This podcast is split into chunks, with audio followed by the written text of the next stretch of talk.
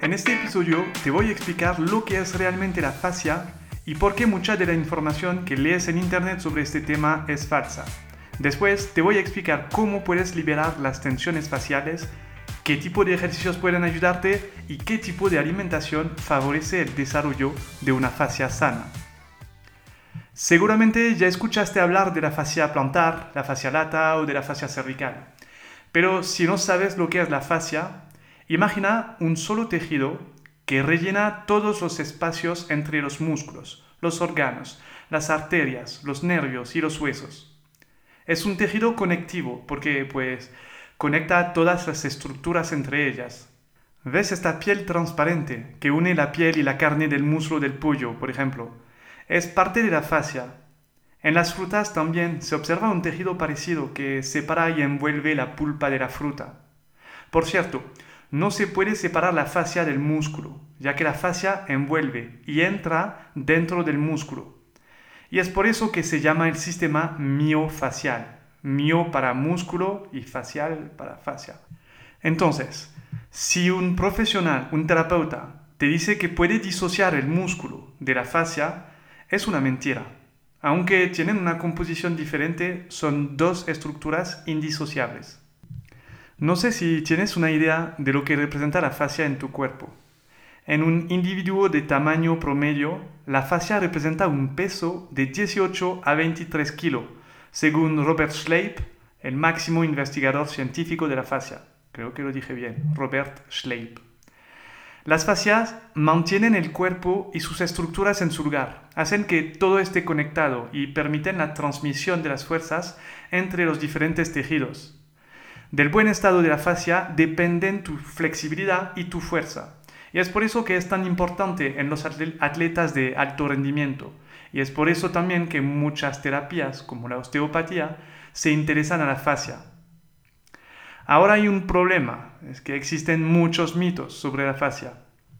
El problema es que la mayoría de las terapias faciales se limitan al aspecto mecánico de la fascia. Hay tensiones en la fascia, pues entonces deberíamos estirarlas, ¿no?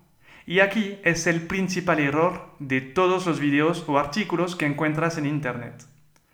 La fascia es viva, no es solamente una simple estructura mecánica que se estira o relaja es un sistema neurobiológico que se autorregula a través del sistema nervioso autónomo. Esta frase es complicada. Bueno, te, la voy a explicar. El equilibrio de la fascia no depende solamente de las tensiones mecánicas, sino también del sistema nervioso, del sistema endocrino, o sea que el el sistema de las hormonas, el sistema de la circulación arterial depende de la respiración, depende de tu alimentación, de tu entorno, en fin, es complejo y estirar la fascia no va a cambiar nada este equilibrio.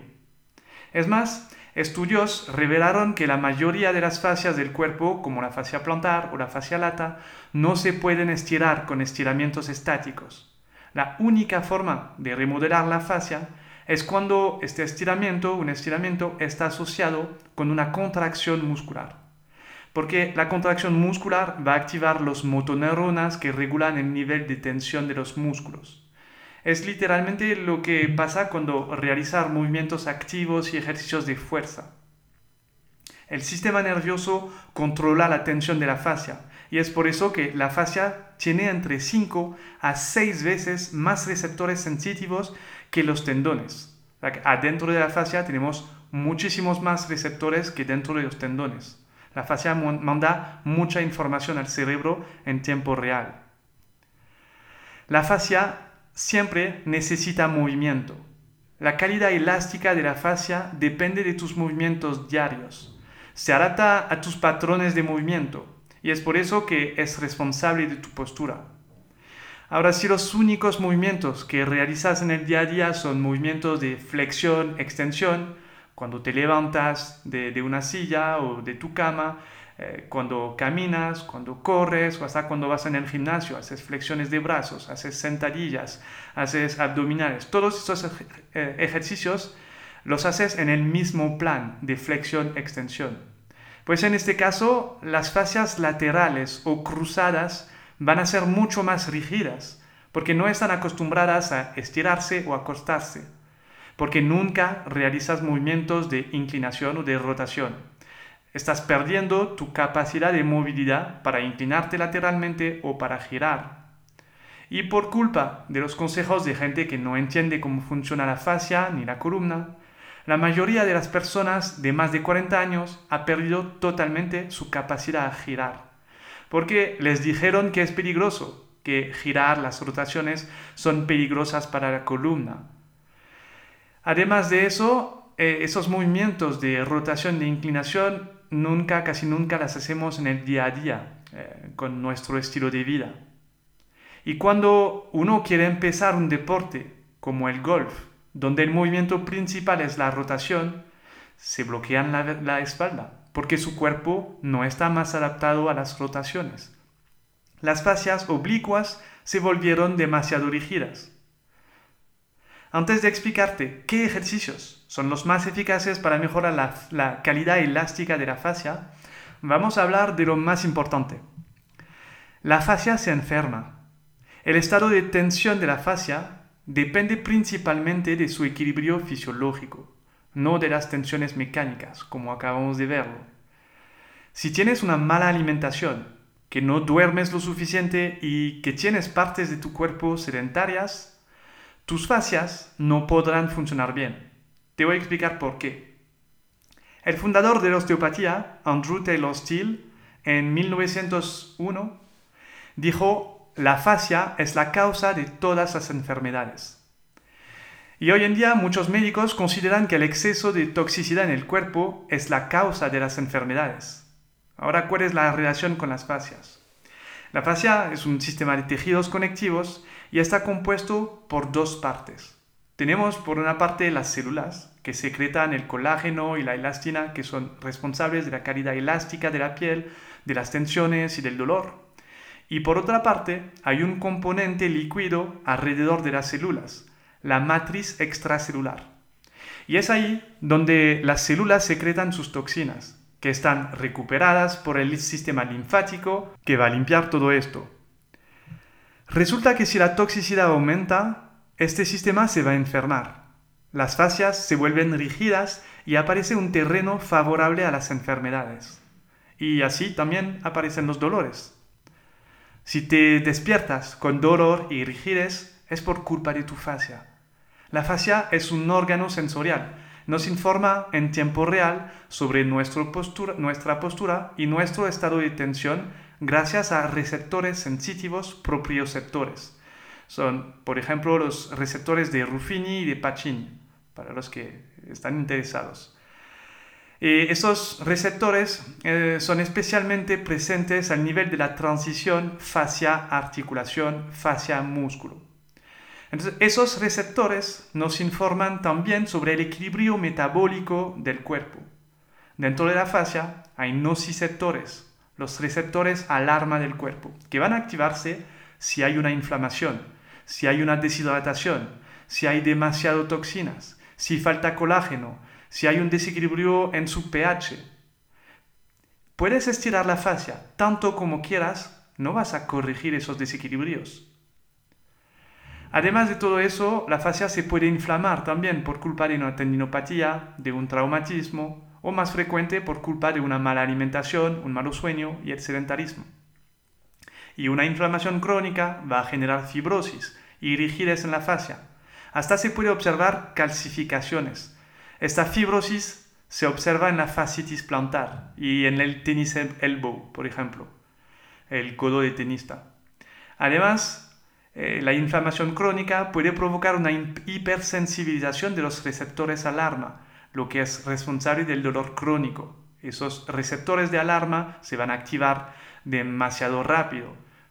En resumen, tu estilo de vida y tu alimentación modifican la calidad metabólica de la fascia, lo que va a activar los nociceptores, los receptores alarma, dentro de la fascia, y tú terminas con dolores articulares que no tienen nada que ver con problemas articulares, sino más bien con un problema de estilo de vida.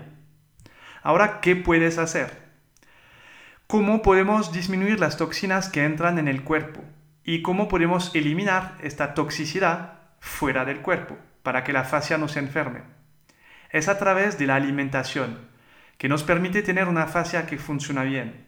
Es a través del ejercicio que estimula la eliminación de las toxinas dentro de la fascia hacia el sistema linfático, hacia los pulmones y los riñones que les van a eliminar del cuerpo. Lo que necesitas es crear un entorno favorable para mejorar la función de la fascia. Primero, la alimentación. Si no te alimentas bien, tus células no se alimentan bien. No van a recibir suficientes nutrientes para fabricar la elastina y el colágeno necesarios para el buen funcionamiento de la fascia. Te recomiendo comer un máximo de verduras que contienen los micronutrientes y las fibras necesarias para tus células. También necesitas alimentos ricos en colágeno, en zinc y en vitamina C. Si no logras tener un aporte suficiente de colágeno en tu alimentación, puedes optar por suplementos. Te, voy a poner un enlace en la descripción del episodio.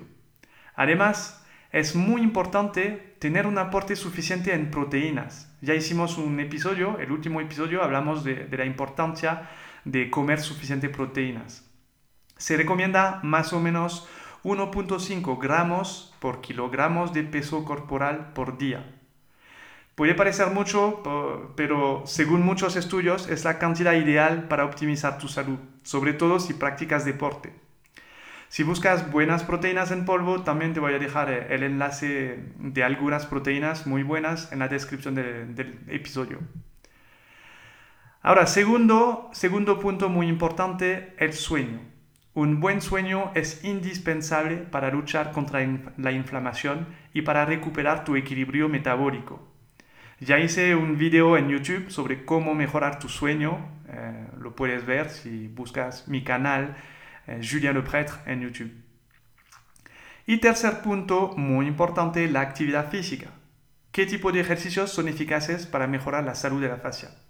Para mantener la fascia elástica necesitamos movimientos elásticos, ejercicios que llamamos pliométricos.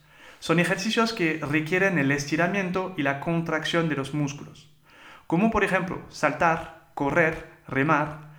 No necesitas ejercicios con intensidad elevada, solo movimientos dinámicos con cambios de dirección y rangos de movimientos amplios. Cualquier tipo de ejercicio que involucre contracciones y estiramientos son ejercicios buenos para tu fascia.